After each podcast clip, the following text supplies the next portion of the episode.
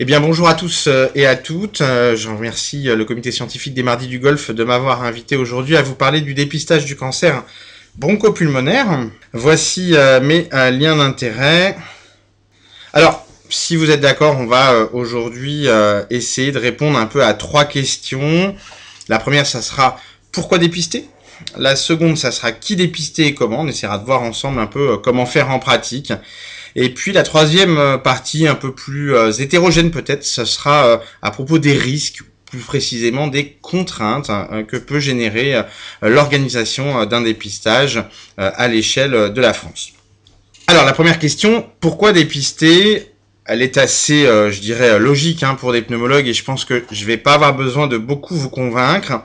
Globalement, il faut savoir que le cancer du poumon est une maladie fréquente. Encore une fois, je ne pense pas vous convaincre. Vous voyez que c'est là troisième cause de cancer chez la femme, la seconde cause de cancer chez la femme avec plus de 40 euh, 000 euh, cas chaque année. En termes de mortalité, vous savez aussi que c'est malheureusement assez grave avec la, à peu près 30 000 décès, un peu plus de 30 000 décès par an. Deuxième cause de mortalité par euh, cancer chez la femme. Vous voyez que ici, le pic de mortalité euh, du euh, cancer du poumon chez la femme est en train vraiment de, de, frôler celui par cancer du sein. Et puis, on le sait bien, hein, c'est une, c'est la première cause de mortalité par cancer chez les hommes. Faut avoir en tête finalement que globalement euh, le cancer du poumon est la première cause de mortalité par cancer en France, euh, tout cancer euh, confondu et tout sexe confondu. Alors ce qu'il faut savoir aussi, c'est que malheureusement, autant chez l'homme, vous voyez, l'incidence est en train d'atteindre un plateau. Hein, globalement, on a vraiment l'impression que l'incidence ne bouge plus trop depuis le début des années 90. Autant malheureusement chez la femme, c'est quelque chose de tout à fait différent qu'on va voir, avec une augmentation très importante, elle a triplé hein, globalement depuis les années 90, augmentation très importante de l'incidence. Vous le savez, hein, ça c'est en lien complètement en fait avec euh, l'incidence de l'épidémie du tabagisme et avec le retard avec lesquels les femmes ont globalement commencé euh, à fumer, euh, chose que l'on voit maintenant apparaître hein, plusieurs décennies plus tard dans l'incidence du cancer du poumon. Alors c'est une maladie fréquente, ça c'est un premier point euh, donc euh, important, c'est une maladie grave, c'est également un second point important. Ce qui est important quand on parle de dépistage également, c'est de savoir en fait si on peut avoir un impact finalement sur les stades précoces. Et vous le voyez hein, assez facilement sur cette diapositive.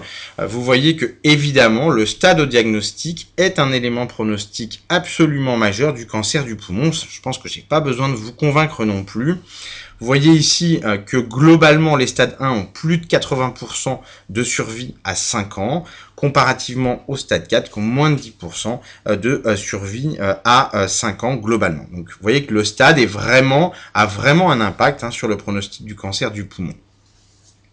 Alors ce qui est assez intéressant en réalité, euh, c'est que on sait que le dépistage va augmenter la proportion des stades précoces. Ça c'est un élément qui est bien démontré, que je vous figure ici dans cette diapositive. Vous avez tous les essais randomisés qui sont rapportés ici. Euh, avec euh, comme barre bleue la proportion de stades 1 et 2 détectés dans ces essais randomisés, la barre orange la proportion de stades 1 et 2 dans le bras contrôle quel qu'il soit. Et puis pour vous rappeler un petit peu finalement ce que l'on a en routine au quotidien euh, aujourd'hui, j'ai chiffré ici la proportion de stades 1 et 2 détectés en routine en France telle qu'on l'a retrouvée dans l'étude KPB 2010. Vous voyez que habituellement on est à peu près 20% euh, de stades précoces détectés, on va dire de manière à peu près spontanée. Vous voyez que cette proportion est beaucoup plus importante dans les essais de dépistage à des proportions évidemment euh, différentes, mais globalement, on est au-dessus de 50%, on est aux alentours de euh, deux tiers de stades précoces qui sont détectés. Donc ça c'est un élément très important. On va voir que c'est évidemment pas le seul élément. Hein. C'est pas un élément euh, suffisant pour justifier de l'intérêt euh, du dépistage, mais que euh, malgré tout, vous le voyez, le dépistage augmente la proportion des stades précoces. Ça tombe bien puisqu'on a un traitement efficace des stades précoces, et ça c'est un élément aussi important, vous le savez tous bien entendu. En l'occurrence, la chirurgie du cancer du poumon est un élément euh, particulièrement, euh, est un traitement euh, particulièrement efficace pour les stades précoces, c'est ce qui est représenté ici sur une publication qui est déjà assez ancienne, hein, qui a presque 15 ans, et qui montre finalement que la survie à 10 ans pour les stades 1 réséqués est de l'ordre de 92%, euh, ce qui euh, démontre bien l'intérêt du traitement des stades précoces. Alors finalement, euh, l'objectif ici, ça va être dans quelques slides qui viennent de vous montrer que sur cette base-là, sur le fait que le cancer du poumon est quelque chose de fréquent, de grave, qu'on peut traiter efficacement les stades précoces, et bien maintenant l'idée c'est d'essayer de voir si le dépistage du cancer du poumon a un impact, un impact robuste sur la santé de la population. Alors, le premier essai dont je vais vous parler, c'est l'essai NLST. Je pense que vous connaissez à le connaître avec le temps. C'est l'essai américain. Des individus de 55 à 74 ans, fumeurs à plus de 30 paquets années, ex-fumeurs de moins de 15 ans, qui ont été randomisés en deux bras, un bras contrôle par radiographie thoracique, un bras expérimental par scanner thoracique non injecté faiblement dosé.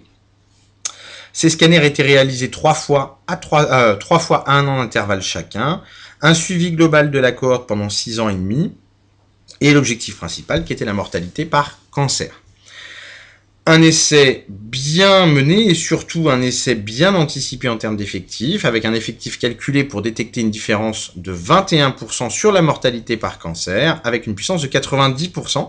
C'est pas fréquent, hein, 90% sur un essai épidémiologique de cette taille, et ceci explique cela, à savoir le nombre d'individus qui ont été randomisés dans chacun des bras, euh, presque 27 000 par bras, c'est quand même un essai, un essai randomisé particulièrement euh, important en termes d'effectifs.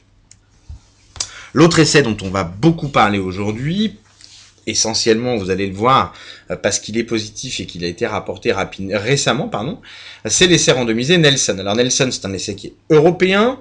On est sur une population un petit peu différente, on y reviendra, 50 à 75 ans, fumeurs pendant plus de 25 ans, soit plus de 15 cigarettes par jour pendant plus de 25 ans, soit 10 cigarettes par jour pendant plus de 30 ans. Retenez-le parce que c'est un élément qui va être important maintenant dans notre pratique. Et ce sont des fumeurs actifs ou sevrés depuis moins de 10 ans. Ils sont randomisés cette fois-ci en deux bras. Un bras observation, cette fois-ci, hein, qui est le bras contrôle, euh, l'observation simple, et puis un bras scanner thoracique non injecté, faiblement dosé. L'objectif principal est exactement le même, c'est la mortalité par cancer. Mais vous verrez, on en reparlera aussi un petit peu plus loin, que le design est un tout petit peu différent, notamment en fait la, la façon d'administrer de, les scanners est un petit peu différente, avec un premier scanner initial bien entendu, un scanner ensuite un an plus tard, suivi d'un scanner deux ans plus tard, et d'un scanner optionnel trois ans plus tard. Les individus ont été suivis dix ans, et euh, l'objectif et l'effectif a été calculé pour détecter une différence de 25% chez les hommes avec une puissance de 80%. Alors voilà les, deux résultats euh, principaux de ces deux essais euh, randomisés bien conduits. Encore une fois, hein, ce sont les deux principaux, enfin ce sont les deux seuls qui permettent de répondre véritablement à la question, on y reviendra. Ils sont plotés ici avec leurs résultats principaux. Vous voyez ici que l'essai NLST, je pense que vous vous en rappelez, est positif. Une, réduction de la mortalité de 20% à euh, une réduction de la mortalité pardon, euh, de 20% euh, dans les deux sexes, tout à fait significative. Et l'essai Nelson montre également chez les hommes, hein, qui était l'objectif principal, une réduction de la mortalité par cancer du poumon de 26% à la dixième année. Alors, ce qui est intéressant, c'est que ce ne sont pas les seuls résultats. Vous vous rappelez que NLST a démontré également une réduction de la mortalité de 7%, à peu près 6,7% de réduction de la mortalité globale cette fois-ci. C'est important, hein, ça veut dire que, en l'occurrence, cet essai démontre que le fait de dépister le cancer du poumon augmente l'espérance de vie dans la population cible. Et puis euh, l'essai euh, Nelson a apporté aussi euh, d'autres d'autres résultats que je vous livre ici, à savoir que chez les hommes, finalement, le bénéfice en termes de réduction de la mortalité, on le voit apparaître dès la huitième année, hein, donc beaucoup plus précocement que prévu par le protocole. Et puis surtout, chose euh, qui n'était pas tout à fait prévue au protocole, euh, à savoir une réduction tout à fait importante de la mortalité chez les femmes, on va dire entre 40 euh, et 60% de manière significative à partir de l'année 8 également. Alors ça, c'est vraiment un élément qui est intéressant et qu'il faut retenir, même si effectivement la proportion de femmes dans Nelson est relativement faible, 16%, hein, comparé finalement à 31% dans l'essai NLST. C'est pas la seule différence qu'on va avoir euh, entre euh, les deux essais, entre NLST et Nelson, et j'aimerais vraiment attirer votre attention euh, sur ce point dès à présent. c'est la façon que les deux essais ont eu d'appréhender les résultats du scanner. L'essai NLST, on est sur quelque chose d'assez basique en termes d'interprétation. Le scanner faiblement dosé, vous voyez ici, globalement, toute anomalie de plus de 5 mm de grand axe est considérée comme étant positive et engendre des investigations. Vous voyez que intuitivement, hein, vous vous dites bien que si on fait des scanners à des gens qui sont fumeurs, vous vous dites bien que effectivement des patients, des individus qui vont avoir des nodules de plus de 5 mm, c'est relativement fréquent, on va y revenir. Inversement, Nelson va avoir une approche tout à fait différente, euh, notamment une approche volumique, c'est-à-dire qu'on va mesurer le, nodule non plus en deux dimensions, mais en volume, c'est les logiciels qui font ça. Et puis surtout, on va considérer hein, autant que les petits volumes sont négatifs, les gros volumes sont positifs, et on va surtout introduire ce qu'on appelle un test indéterminé, c'est-à-dire pour les volumes intermédiaires, pardon, on va faire ce que l'on fait finalement très intuitivement à la consultation depuis des années, ce qui a été fait aussi dans NLST dans la plupart des dépistages positifs, c'est un scanner de contrôle trois mois plus tard. Et l'idée ici, euh, c'est de valider, de regarder finalement l'évolutivité du nodule avec ce qu'on a appelé le temps de doublement volumique, c'est-à-dire le temps euh, finalement euh, l'évolutivité du volume du nodule. Et les nodules qui n'évoluent pas, ou très peu en tout cas, sont considérés comme négatifs, et les volumes qui évoluent relativement rapidement sont considérés cette fois-ci comme étant positifs. Alors ça c'est très important cette façon finalement d'interpréter les choses. Essentiellement parce que vous vous rappelez que NLST, la problématique dans NLST, c'était quoi? C'était que, un peu ce qu'on a dit tout à l'heure, hein, c'est la fréquence des tests positifs qui est très importante. On est à 1 sur 4 à peu près. Globalement, quand on fait un scanner à une population de fumeurs, dans un cas sur 4, on va trouver au moins un nodule de plus de 5 mm. Et ça, c'est problématique quand on réfléchit finalement à l'implémentation de ce type de stratégie à l'échelle d'un État, à l'échelle d'un territoire. On a un patient, un individu, un test sur quatre euh, qui est euh, positif, sachant que l'immense majorité, hein, plus de 96%, sont des faux positifs. Donc vous vous rendez bien compte que ça, à l'échelle populationnelle, c'est pas bien possible. Inversement, avec l'analyse de Nelson, et notamment ce fameux euh, test indéterminé, on va réduire de manière très importante finalement les événements. On aura finalement, in fine, plus que 2,2% de tests positifs. Hein, vous voyez, on l'a réduit d'un facteur 10 le tout pour détecter finalement 1% en tout de cancer, c'est-à-dire la même chose finalement que dans NLST, mais de manière beaucoup plus réduite en termes d'événements, à savoir on n'a plus que 2% de tests positifs, et on va dire que 60% d'entre eux, a priori, à peu près, sont faussement positifs, et 40% d'entre eux, à peu près, sont des vrais, euh, des vrais positifs. Vous voyez que finalement, cet impact, en fait, enfin cette façon d'interpréter euh, euh, le, le, scanner impacte considérablement les événements euh, dans cet essai. Alors, NLST et Nelson ne sont pas les seuls essais randomisés qui ont été conduits. Il y en a d'autres évidemment. C'est difficile de ne pas en parler dans une présentation comme ça, mais je vais globalement finalement essayer un peu de pondérer les choses. Euh, Nelson et NLST sont les deux seuls essais randomisés prospectifs permettant de répondre à la question de l'impact sur la mortalité spécifique par cancer du poumon. Hein, on l'a dit pour cela, il faut euh, finalement avoir un effectif relativement important pour pouvoir détecter pardon, cet effet-là. Et seuls Nelson et NLST ont cela en objectif principal. Les autres essais randomisés n'ont pas cela en objectif principal, et on le voit assez bien, ne serait-ce qu'en regardant hein, tout simplement les effectifs, vous voyez qu'ils sont considérablement plus petits euh, que euh, Nelson ou NLST, et, et que fatalement, avec un effectif aussi petit que celui-ci, ne peuvent pas répondre à la question de l'impact du dépistage sur la mortalité spécifique. Alors, ils ont tous des, des, comment dire, des objectifs principaux plus ou moins différents. Par exemple, on reparlera de Mile, dont l'objectif va être de voir si un scanner bisannuel est aussi efficace qu'un scanner annuel. On en reparlera après. Dante avait pour objectif d'évaluer d'autres d'autres éléments que le scanner thoracique, notamment l'expectoration bronchique.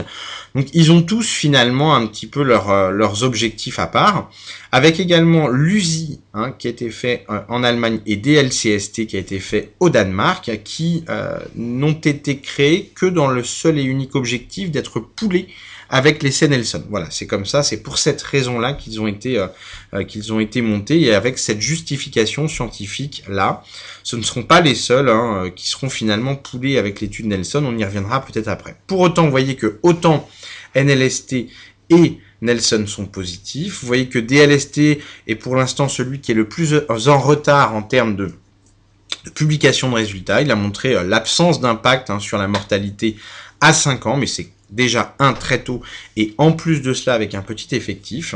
Et de manière assez intéressante, finalement, les deux autres essais, ou les trois autres essais, pardon, qui ont rapporté des résultats assez tardifs, assez matures, ne montrent pas d'impact sur la mortalité spécifique. Ils étaient encore une fois pas designés pour cela, mais vous voyez qu'on a ce qu'on peut appeler une tendance, même si je suis tout à fait d'accord que c'est très très euh, mal poli de parler de tendance sur le plan scientifique. Pour autant, vous voyez ici que lorsque l'on poule les essais euh, Dante euh, et Mild, qui sont deux essais italiens, on a une réduction euh, de la mortalité spécifique à 8 ans de 17%, et que, non significative bien entendu, et lorsque l'on regarde l'essai italien Italung, on est à 30% de réduction de mortalité spécifique, avec, vous voyez, franchement, une borne supérieure qui frise véritablement le 1 à 10 ans. Donc ça ce ne sont pas des preuves bien entendu, mais pour autant, c'est difficile de les considérer comme étant franchement négatifs, même si, à nouveau, ils n'étaient pas designés pour ça.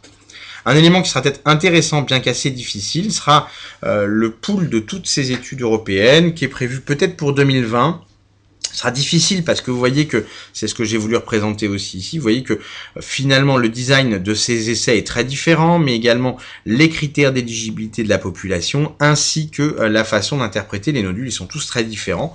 Pour autant, il est prévu une analyse sur base de données. Hein. ce ne sera pas une analyse euh, sur données publiées, ce sera vraiment une analyse sur base de données qui pourra malgré tout être intéressante dans ce contexte. Alors on va aborder maintenant euh, la deuxième partie euh, de notre topo sur qui dépister euh, et comment. Alors on va déjà s'intéresser assez rapidement à qui dépister, à la lueur bien sûr du, des résultats de l'essai Nelson. Alors voilà, je vous ai mis ici finalement les critères d'inclusion NLST et Nelson. Globalement, vous vous rappelez qu'ils étaient quand même assez différents, on en a parlé plus haut. L'âge de début est vraiment l'élément le plus notable, avec un âge de début de Nelson à 50 ans, un tabagisme également plutôt un petit peu moins important dans Nelson. Plus de 25 ans dans les deux cas, soit plus de 15 cigarettes par jour pendant plus de 25 ans, soit plus de 10 cigarettes par jour pendant plus de 30 ans. Une date de sevrage inférieure à 10 ans euh, pour euh, euh, Nelson contre 15 ans dans NLST. Alors ce qui est important aussi, malgré tout, au-delà de regarder euh, les critères d'inclusion et donc du coup les critères d'éligibilité, il faut regarder aussi quand même les critères d'inéligibilité. Et ça c'est un élément important, je vous les ai rappelés aussi euh, ici, euh, parce que c'est important de ne pas dépister ceux qui ne sont pas éligibles au dépistage, et ceux qui sont même inéligibles au dépistage. Et vous voyez que les critères, il y en a beaucoup, mais finalement, on peut les, les résumer de manière assez simple, finalement, à tout patient n'ayant pas euh, finalement des conditions de santé suffisantes pour pouvoir envisager une chirurgie thoracique. Tout patient également finalement qui a des comorbidités respiratoires, qui a notamment eu un antécédent récent de scanner thoracique. Bien entendu, tout patient qui a des antécédents personnels de cancer et de cancer bronchopulmonaire parce qu'ils sont dans un process de surveillance tout à fait différent. Donc retenez globalement un peu ces critères d'inéligibilité et un élément euh, qui est quand même important et je vous demande vraiment de, de le retenir et peut-être que c'est un des messages les plus importants. L'objectif du dépistage, c'est détecter des individus éligibles à un traitement chirurgical et on ne doit dépister que les individus opérables et qui sont d'accord pour être opérés. Alors évidemment, certains vont poser la question de la radiothérapie stéréotaxique ou des techniques, on va dire, non chirurgicales de résection. Je vous répondrai que malheureusement aujourd'hui, hein, en l'occurrence, les essais ont démontré leur impact sur la réduction de la mortalité pour des patients que nous allons opérer. Hein. Et je vous rappelle hein, que un élément peut-être assez... Euh, assez ténu, un message assez ténu à comprendre, mais L'objectif du dépistage à l'échelle populationnelle, hein, on parle de population, on parle plus là cette fois-ci d'individus, l'objectif du dépistage, c'est de réduire la mortalité de la population, de réduire la mortalité de la maladie et d'augmenter l'espérance de vie de la population. C'est pas de guérir le cancer. Et c'est vraiment un élément qui est peut-être ténu mais qui est particulièrement important. Vous êtes là pour augmenter l'espérance de vie d'une population à risque, pas pour traiter le cancer d'un individu. Alors voilà finalement un peu ce que ça donne de mon point de vue, euh, à savoir euh, l'éligibilité. Vous avez ici euh, les critères. Les critères qui ont été retenus sont ceux de Nelson, à partir de 50 ans hein, essentiellement. la seule petite entorse que l'on a fait aux critères d'éligibilité de Nelson est le fait de pouvoir inclure malgré tout des individus qui ont été sevrés depuis plus de 10 ans, mais depuis moins de 15 ans pour le tabagisme, ce qui paraissait un petit peu difficile de les exclure néanmoins. Il faut évidemment qu'il n'y ait pas de critères d'inéligibilité hein, qui sont euh, ici. Alors, ça, c'est probablement quelque chose qui va, évoluer. Pardon. Euh, pourquoi? Parce que euh, il y a probablement euh, des façons de faire qui nous permettront de mieux cibler les individus à risque au sein d'une population. C'est l'intérêt de ce qu'on appelle en fait les scores de risque. les scores de risque, c'est quoi? Le principe, en fait, finalement, c'est au sein d'une population d'essayer de déterminer qui sont les individus particulièrement à risque et d'appliquer le dépistage à ces individus-là. Alors en fait, on sait que c'est assez intéressant. Ici, euh, il y, a énormément de preuves hein, qui, montrent le caractère pertinent de cette approche.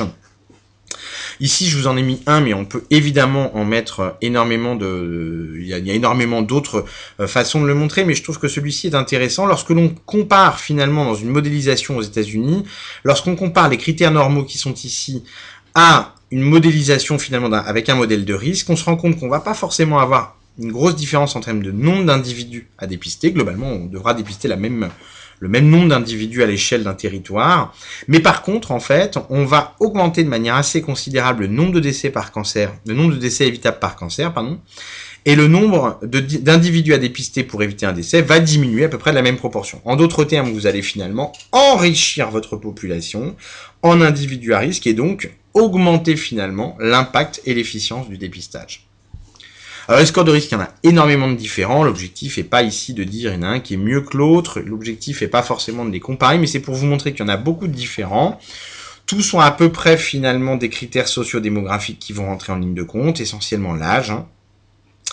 On va avoir également tous, dans tous les cas, finalement, le statut tabagique. Quelle que soit la variable qui est utilisée, on va de toutes les façons avoir le statut tabagique qui va rentrer en ligne de compte. Et puis des choses qui vont également rentrer en ligne de compte, qui sont les antécédents personnels et familiaux, particulièrement les antécédents de bronchopathie chronique, et également l'exposition euh, environnementale, notamment à l'amiante, qui est le plus fréquent.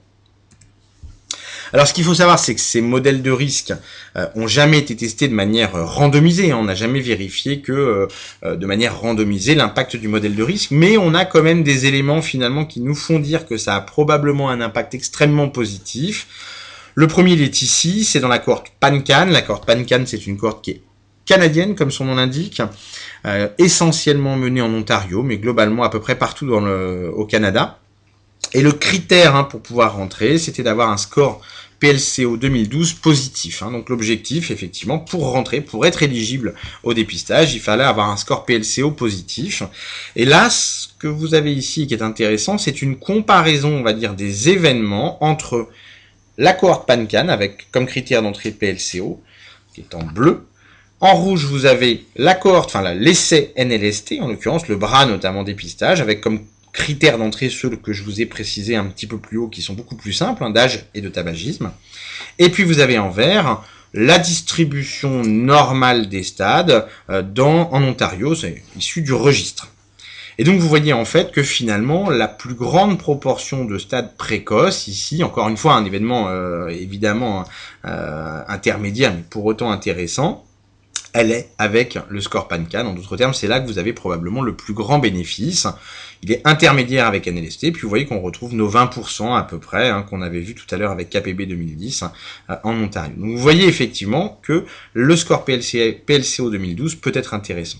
Deuxième intérêt aussi, UKLS euh, qui est un essai euh, qui a été mené euh, en l'occurrence au Royaume-Uni, avait testé dans les mêmes conditions hein, le score LLP, c'est un score, un autre score de risque, hein, et c'était également un critère d'éligibilité et de manière assez intéressante, UKLS est l'essai dans lequel la proportion de stades précoces, ici j'ai mis les stades 1 et 2, est la plus importante. vous voyez que euh, le fait finalement de, mieux définir le risque individuel à l'échelle de la population a probablement un intérêt tout à fait net sur ici la proportion de stades précoces, donc probablement sur la mortalité et l'efficience du dépistage. Alors, deuxième question euh, qui est de comment dépister, et on va voir deux choses, l'essai décisionnel et l'intervalle. Alors l'essai décisionnel, je reviens ici euh, sur euh, l'algorithme finalement décisionnel de Nelson. Pour vous dire quoi? Pour vous dire que par rapport à ce qui a été fait et la façon dont a été interprété l'essai, en fait, de manière rétrospective, hein, secondairement, mais c'était prévu dans le protocole, mais secondairement, ils ont regardé si on pouvait pas faire bouger, les seuils. En d'autres termes, l'essai est bien fait avec des seuils ici à 50 mm3 pour le dépistage négatif, plus de 500 mm3 pour le dépistage positif, mais en analyse post-hoc, ils ont essayé de voir comment on pouvait les faire varier. Alors la première chose qu'il faut avoir en tête, c'est que contrairement à une idée reçue, il n'y a pas véritable, la linéarité entre la, taille en deux dimensions d'un nodule et son volume est pas tout à fait réel. Hein. Il y a une linéarité pour les plus petits volumes, c'est un petit peu moins vrai pour les plus gros volumes. Vous voyez qu'il y a un petit aplatissement ici euh, de la courbe. Donc faut avoir en tête que c'est pas tout à fait euh, linéaire. La deuxième chose, et je trouve que ça euh, illustre assez parfaitement l'intérêt du volume, essentiellement sur euh, la slide du bas. Vous voyez que ici en deux dimensions, entre 8 mm et 10 mm, et encore là c'est grossi, hein, vous vous rendez bien compte que c'est pas à l'échelle, vous voyez qu'on peut facilement passer à côté de la différence. Pour autant, vous voyez, euh, une tumeur de 8 mm fait globalement 268 mm3, et vous voyez que ça n'a strictement rien à voir avec une tumeur de 10 mm qui fait 524 mm3. Et lorsqu'on regarde les deux, on se rend bien compte que l'analyse en deux dimensions, on manque probablement par définition bah, une dimension, et donc on manque probablement beaucoup d'informations. Et ça, c'est vraiment euh, un élément important et qui vient finalement euh, donner du grain à moudre à euh, l'intérêt de du volume. Alors de la même manière, de la même manière, le, temps de doublement doit être probablement un petit peu un petit peu revu et il a été revu et je vais vous montrer dans quelle mesure. Alors Ici, vous avez le temps de doublement euh, qui va être mis en ordonnée. En abscisse, vous avez le volume du nodule. Et puis ici, ces lignes, hein, ce sont les lignes euh, d'isorisque. C'est-à-dire, c'est le risque de développer un cancer du poumon quand on franchit cette ligne. Donc je vais donner un exemple assez euh, assez simple. Hein. ici, un nodule qui ferait 400 mm3 et qui aurait un temps de doublement à peu près de 200 jours aurait un risque d'être un cancer du poumon d'à peu près 30%, ce qui est relativement important. C'était assez intuitif. Alors en l'occurrence initialement le seuil était fixé euh, ici à 400 jours. Et puis euh, le seuil euh, était fixé à 400 jours. Et puis finalement on s'est rendu compte que pour certains petits euh, certains petits cancers, hein, certains pardon, certains petits nodules, certains nodules de, de, de 100 mm3 et moins, on était quand même finalement pas très très loin de euh, la ligne d'Isoris de 3%, ce qui est quand même pas neutre. Et finalement, il a été décidé hein, de remonter le seuil globalement à 600 jours. Et à 600 jours, hein, vous voyez que pour les nodules de moins de 100 mm3 à 600 jours, avec un taux de doublement à 600 jours, clairement, vous êtes extrêmement loin euh, du risque de cancer du poumon à un an. Donc ça paraît être quelque chose d'assez sûr, même si en vrai, hein, on peut quand même retenir 400 jours, qui vous voyez reste quand même loin, moins loin, mais reste loin finalement euh, du risque de 3%. In fine, qu'est-ce qu'on peut aujourd'hui euh, retenir hein, comme arbre décisionnel, comme proposition d'arbre décisionnel Globalement, maintenant, les seuils ont évolué, tout le monde est à peu près d'accord hein, avec cela, à savoir un volume à 100 mm3, ou 5 mm. On a quand même gardé l'aspect de dimension pour certains. Le, le seuil décisionnel pour être sur un dépistage positif, on serait à 300 mm3.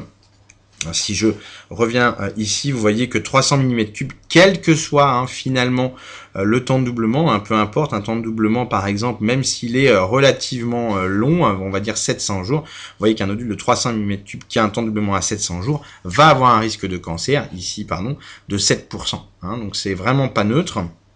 Donc en l'occurrence, le temps de double, le, pardon, le, le, le volume maximal pour considérer qu'il est positif, c'est 300 mm3, et donc on oublie euh, les euh, deux bornes précédentes qui étaient 50 mm3 et 500 mm3.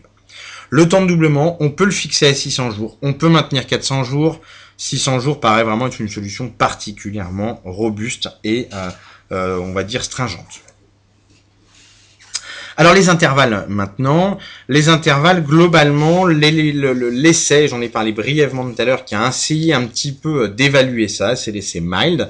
Dans l'essai mild, en fait, il y avait trois bras. Il y avait un bras observation, et puis il y avait deux bras avec un scanner, un scanner thoracique bisannuel, ça veut dire tous les deux ans, et un scanner thoracique annuel. Et l'objectif c'était de comparer finalement hein, les événements entre euh, les deux bras scanners pour voir si on pouvait finalement passer à un scanner tous les deux ans. En l'occurrence, vous avez ici le résultat principal. Pas de différence en termes, euh, dans les deux bras, hein, en termes euh, de euh, mortalité par cancer du poumon. C'était l'objectif principal, pas de différence significative effectivement, quand on regarde un petit peu plus, on va dire en détail, que ce soit le taux de détection, la sensibilité, la spécificité, aucune différence, on va dire, significative entre les deux. Et quand on regarde les stades qui ont été détectés en fonction du scanner annuel ou bisannuel, on se rend compte qu'il y a une proportion tout à fait euh, similaire de stade 1 et 2 dans les deux bras, avec même de manière un petit peu surprenante finalement, un peu plus de stade 1 et 2 dans le euh, bras euh, bisannuel, c'est probablement lié au hasard. Quand on regarde Nelson, vous vous rappelez que dans Nelson, il y avait un rand supplémentaire à euh, deux ans et demi du précédent. Hein. Autant dans Mile, on était à deux ans, autant là, on est à deux ans et demi du précédent. Euh, de même, euh, dans Nelson, vous aviez aussi un rand qui était deux ans après le précédent. je vous rappelle Nelson, T0, un an plus tard, deux ans après le précédent, et ici, deux ans et demi après le précédent. Alors vous voyez que autant hein, sur l'intervalle de deux ans, il n'y a pas véritablement de grosses modification euh, du, euh, de la, stadification finalement des cancers qui ont été détectés. Autant ici, sur deux ans et demi, on, note de manière assez, assez, assez importante finalement une réduction du, de la proportion de stades 1 et 2 qui est représentée ici en bleu, une augmentation hein, logique finalement des stades avancés. C'est assez significatif quand on poule aux trois autres, hein, et ce qui fait dire qu'il faut probablement euh, pas dépasser deux ans euh, comme euh, durée d'intervalle, et que deux ans et demi c'est probablement trop important. Alors, ce qu'il faut aussi savoir, hein, c'est qu'il y a probablement un petit biais là-dedans, à savoir que ce rand était optionnel, et euh, finalement, euh, la, la, la, la, participation à ce rand était moins importante que la précédente, que les, que les précédents, aux alentours de 65% contre plus de 90% dans les autres rands. Et il y a effectivement probablement un biais de sélection de ces patients-là. Pour autant, il y a une autre, un autre élément hein, assez tangible qui doit nous inquiéter, c'est le nombre de cancers d'intervalle dans les différents euh, intervalles, justement. Hein, le, le, premier intervalle qui, date, enfin, qui dure un an, il y avait 5 cancers d'intervalle. Le second intervalle qui dure 2 ans, 19 cancers d'intervalle. Et vous voyez que sur le troisième intervalle qui était à 2 ans et demi, on avait 28 cancers d'intervalle, ce qui paraît vraiment important. Ce qui fait dire que globalement, aujourd'hui, ça paraît assez peu euh, licite de proposer euh, un intervalle de plus de 2 ans. Euh, de manière un petit peu euh, différente, une façon peut-être un peu plus fine euh, de, comment dire, une façon un peu plus fine d'approcher les choses. C'est cette analyse post-hoc de l'essai NLST où les auteurs se sont dit on va essayer de regarder de manière assez simple hein, finalement. est-ce qu'on peut se passer finalement du scanner à un an En d'autres termes, quels sont les facteurs qui peuvent nous faire dire on peut se passer du scanner à un an tout en ayant un scanner à deux ans euh, négatif, en restant négatif à deux ans. Alors, globalement, hein, ce qu'il faut retenir, c'est que euh, lorsque euh, le scanner initial, c'est ici, lorsque le scanner initial est négatif, c'est la ligne rouge, le risque d'avoir un cancer du poumon de manière générale est beaucoup moins important. Et de manière générale aussi, et c'est ce qui est rapporté ici, et vous voyez que c'est encore plus important hein, sur le plan statistique, lorsque vous avez vos deux premiers scanners à un an qui sont négatifs, le risque d'avoir un scanner positif finalement à l'année 2, donc à 3 ans, est très très faible. Donc ça c'est vraiment un élément important, vraiment le poids finalement des deux premiers scanners négatifs, donc du premier et du deuxième scanner négatif. De la même manière, il y a des choses qui viennent un petit peu moduler cela, et notamment l'histoire du patient. Hein. Et ça, c'est un élément qui est intéressant. Et c'est lorsque l'on regarde finalement quels sont les prédicteurs d'avoir un scanner positif euh, à T1 lorsqu'on a un scanner négatif à T0. Les éléments prédictifs sont essentiellement le fait d'avoir une BPCO, enfin de rapporter avoir une BPCO, et le fait également d'avoir de l'emphysème au scanner. Vous voyez que c'est assez, assez important quantitativement. Euh, ce qui euh, finalement euh, aura, vous allez le voir, un impact à terme dans l'algorithme décisionnel. Très rapidement également, juste pour vous rappeler ici que cette cohorte IEO est une cohorte qui a duré 10 ans et vous voyez que le taux de dépistage finalement des cancers du poumon sur 10 ans est relativement stable. Tout ça pour dire qu'en pratique, en fait, même si les effets ont été faits sur 3 ans pour NLST et sur 5 ans et demi pour euh, Nelson, il faut poursuivre tout au long de la période d'éligibilité euh, du patient. Ça, je crois que c'est un message qui est important. Voilà finalement un petit peu ce qu'on peut tirer de tout cela en termes d'intervalle, à savoir que l'idée c'est de pouvoir faire un premier scanner initial. Dès qu'on est positif, je dirais, on sort un peu euh, du cadre, on peut y revenir, mais en tout cas pour l'instant on sort du cadre. Si c'est négatif, Scanner un an plus tard, donc T0, T1 à un an d'intervalle. Et là, on l'a dit, si les deux sont négatifs, franchement, le risque d'avoir un scanner à l'année 2 de positif est très faible. Mais le prédicteur, c'est l'existence de BPCO ou d'emphysème. Et donc l'idée, c'est de se dire à un an, que se passe-t-il? Le patient allègue-t-il une BPCO Voit-on de l'emphysème au scanner? Si c'est oui, à ce compte-là, on lui refera un scanner annuel. Si c'est non, à ce compte-là, on pourra passer à un rythme bisannuel. Donc vous voyez que c'est cet élément-là qui va nous permettre de basculer dans le bisannuel ou de rester dans l'annuel. Alors rapidement, euh, pour ne pas euh, finalement euh, vous étourdir complètement, on va parler rapidement des risques. Je ne voulais pas finalement faire cette, présentation sans en parler un petit peu et sans quand même pointer un petit peu du doigt certains risques ou certaines problématiques liées au dépistage. Ils sont résumés finalement ici et pour chacun de ces risques, je vais essayer de vous présenter un papier simplement, une information qui vient, on va dire, l'expliquer, euh, le, euh, le, moduler euh, ou le renforcer, ça dépend un petit peu, un petit peu de ce que l'on de ce que l'on va voir. Alors le premier c'est le surdiagnostic. Et ça je vous invite si vous avez des questions sur le surdiagnostic à lire le très bon papier de, de dans le JAMA qui était probablement, on va dire, le papier le plus pondéré, même si effectivement on peut en discuter des heures et des heures, et notamment que euh, il est tombé un peu dans certains biais, notamment le biais d'avance au diagnostic et le biais de lenteur d'évolution, mais on va dire qu'il est relativement pondéré.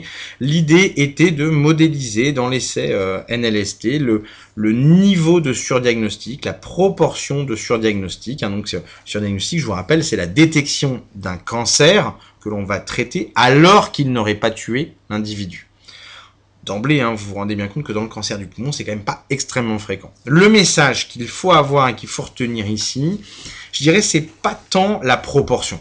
On peut retenir des chiffres de proportion. Vous voyez qu'il l'estime entre euh, finalement 11 euh, et 18% ce qui me paraît euh, discutable, mais peu importe. C'est pas tant cela qu'il faut retenir, plus que la différence extrêmement importante entre les nodules solides et les BAC. Hein. Les BAC, c'était les ex-bronchulo-alvéolaires, c'est ce qu'ils ont, euh, c'est ce qu'ils avaient sous NLST, qui correspond finalement euh, très pour très quasiment euh, aux nodules en verre dépoli. Et vous voyez que finalement, le risque de surdiagnostic est essentiellement le fait des nodules en verre dépoli. Et ça, c'est un message qui est majeur à retenir. C'est-à-dire que autant le nodule solide vous voyez que ici, un nodule solide, sa proportion, enfin ça, ça, son, son, risque finalement de devenir, la proportion qui va devenir euh, clinique enfin, euh, cliniquement pertinent, hein, qui va donner des signes cliniques à 10 ans, on est à 93,7%, donc c'est majeur, c'est extrêmement important. Inversement, pour les bronchiolo-alvéolaires, donc pour les nodules en verre dépoli, vous voyez que à 10 ans, le risque, la proportion qui devient euh, significative cliniquement, on est à même pas un tiers. Donc vraiment le message sur diagnostic, bien sûr, on peut en parler, on peut en parler des heures, et c'est pas cette slide qui va suffire à, je dirais, euh, éteindre la polémique ou, je dirais, la, la, la en discuter en profondeur. Pour autant, retenez vraiment un message fondamental. Le risque de surdiagnostic est majeur sur les nodules en verre dépoli et il y a urgence à prendre le temps dans les nodules en verre dépoli détectés par le euh, dépistage. L'irradiation, deuxième euh, évidemment risque hein, de euh, ce type de, de, dépistage, hein, c'est assez logique. À partir du moment où on va prêter une population, je dirais, à un scanner qui est un examen irradiant, fatalement, la question qu'on va se poser, c'est quel est le risque de cancer radio-induit? Je dirais, l'idée n'est pas forcément de, réduire, euh, enfin, l'idée n'est pas de minimiser les choses, bien entendu qu'il y a une irradiation qui euh, euh, est réelle, elle est assez minime. On peut en discuter des heures, mais globalement, faut qu'on retenez qu'un scanner thoracique faiblement dosé fait il y a 10 ans, donc ça a encore beaucoup changé maintenant. Globalement, c'est 6 mois d'irradiation naturelle en France. Voilà, ça c'est un message que vous pouvez retenir. Et surtout, ce qu'il faut avoir sur le risque de cancer radio-induit, vous voyez ici sur cette publication New England de 2007, le risque de cancer radio-induit en fonction ici de l'âge et euh, de euh, enfin ici pardon en fonction de l'âge. Et vous voyez évidemment que le risque de cancer radio-induit va considérablement diminuer en fonction de l'âge. Il est maximal évidemment chez les jeunes enfants. Et vous voyez que dans la tranche de la population que nous on va cibler, à savoir les 50-75 ans, globalement c'est là où il est minimal, c'est là où il recommence à décroître après une phase de plateau. Donc Irradiation, oui. Modérée, oui. Et de toutes les manières, finalement, dans une population qui est celle la moins à risque, entre guillemets. L'anxiété, si vous avez des questions sur l'anxiété, je, vous, encourage, et la qualité de vie, hein, parce qu'il n'y avait pas que l'anxiété dans cette, euh, dans cette publication, je vous encourage vraiment à lire cette publication qui vient de sortir dans le BMJ. C'est une euh, évaluation de euh, des questionnaires de qualité de vie et d'anxiété des patients qui se sont soumis, des individus qui se sont soumis à l'essai PANCAN dont on a parlé tout à l'heure au Canada. Alors, on peut considérer que les Canadiens sont d'éternels optimistes ou alors que l'étude était bien faite. En l'occurrence, euh, vous voyez que finalement, il y a très très très très peu globalement d'impact sur ces échelles, hein, en tout cas, euh, du euh, scanner, que ce soit de manière précoce, hein, un mois après le premier scanner, ou que ce soit de manière tardive, 12 mois après le scanner. Et finalement, hein, même quand on regarde un petit peu plus en détail, même chez ceux qui étaient positifs, l'anxiété était assez minimale, assez bien et quasiment cliniquement non pertinentes. Les quelques modifications qui ont été vues étaient assez peu pertinentes cliniquement, même si elles étaient significatives. Donc retenez que globalement, l'impact est pas si important que ça, en tout cas chez les Canadiens dans les CEPANCAN. Le coût, on en a parlé très rapidement. Euh, il faut avoir en tête quand même un élément très important aussi pour le coût. Euh, le facteur de risque principal de cancer du poumon, c'est le tabagisme. Euh, et le tabagisme est un facteur de risque taxable. Euh, par ailleurs, lorsque vous taxez ce facteur de risque, on sait de manière assez nette que ça va réduire la prévalence d'utilisation du facteur de risque. Donc c'est un peu le côté euh, fromage et dessert. Et vous voyez ici que sur cette modélisation qui date un peu mais qui reste valable hein, dans, ces, grandes échelles, que l'augmentation à peu près d'un pour cent du paquet de cigarettes le plus vendu euh, en France, globalement, permettrait de financer la totalité du dépistage du cancer du poumon en France. La question du permis de fumer qui est régulièrement euh, posée, euh, je dirais, euh, pareil, hein, c'est un peu difficile de la traiter en une seule slide. J'ai choisi celle-ci que je trouve assez intéressante. globalement, ce qu'il faut savoir, ce qu'il faut avoir en tête, c'est que la participation à un essai de dépistage est un facteur prédictif euh, de euh, d'arrêt, de sevrage. On, on, se rend compte qu'il y a plus de gens qui initient un sevrage lorsqu'ils participent à un essai de dépistage, un programme de dépistage. Bien entendu, c'est impacté également par le résultat et si l'essai, si le, le dépistage est positif, ils sont encore plus enclins à arrêter, même si c'est un faux positif. Donc ça, c'est un premier élément. Le deuxième élément, c'est qu'on sait que le dépistage est un moment privilégié pour pouvoir parler du, du sevrage tabagique avec l'individu. Et puis surtout, hein, il y a vraiment quelque chose qui finalement est presque à contre-courant de ce que je vous ai dit jusqu'à maintenant, mais tant pis, on se rend compte effectivement que ceux qui arrêtent de fumer euh, au cours du dépistage ont une augmentation de leur espérance de vie, en d'autres termes que le fait d'arrêter de fumer impacte la mortalité de ceux qui le font. C'est un peu une lapalissade, mais pour autant, finalement, il y a même des gens qui se prennent à penser de se dire, est-ce que finalement la réduction de la mortalité que l'on voit, est-ce que c'est pas tout simplement juste parce qu'ils arrêtent de fumer? J'aurais tendance à dire, chiche, banco, pourquoi pas? S'il faut ça pour que finalement, populationnellement, les gens commencent à arrêter de fumer, c'est peut-être pas forcément une mauvaise idée. C'est un peu évidemment provocateur ce que je viens de vous dire. Très rapidement, pour parler d'organisation euh, et euh, de participation, je veux citer euh, l'excellente cohorte de, du centre hospitalier d'Abbeville, centre hospitalier d'Abbeville qui est un peu le village gaulois français, qui a mis sur pied en fait il y a quelque temps une cohorte, une cohorte de vraie vie, la seule cohorte de vraie vie française. On est sur un schéma Nelson et sur une interprétation des nodules, on est sur un schéma pardon NLST, une interprétation des nodules Nelson. En l'occurrence, regardez euh, ici euh, les résultats de vraie vie, les premiers résultats de vraie vie. Il avait recruté 1060 individus et finalement on se rend compte que 73% d'entre eux ont réalisé le scanner. Donc ça c'est vraiment un élément important parce que c'est une première estimation finalement du taux de participation qu'on pourrait avoir puisque les individus finalement qui étaient éligibles se voyaient remettre une ordonnance pour aller prendre rendez-vous eux-mêmes finalement auprès d'un centre de dépistage et on se rend compte que le taux de participation est particulièrement euh, élevé, 73% pour mémoire, hein, le cancer du sein on est à 50% et le cancer du côlon à 32%. Vous voyez également qu'il va retrouver, on va dire, globalement euh, des événements assez proches de ceux qu'on retrouve dans Nelson et un taux de dépistage, un taux de détection pardon des cancers ici de 2,5% qui est plus important que Nelson, 0,9%. 82% sont des stades 1 et 2. Bref, on va retrouver finalement en vraie vie globalement à peu près euh, la même chose que euh, dans l'essai Nelson.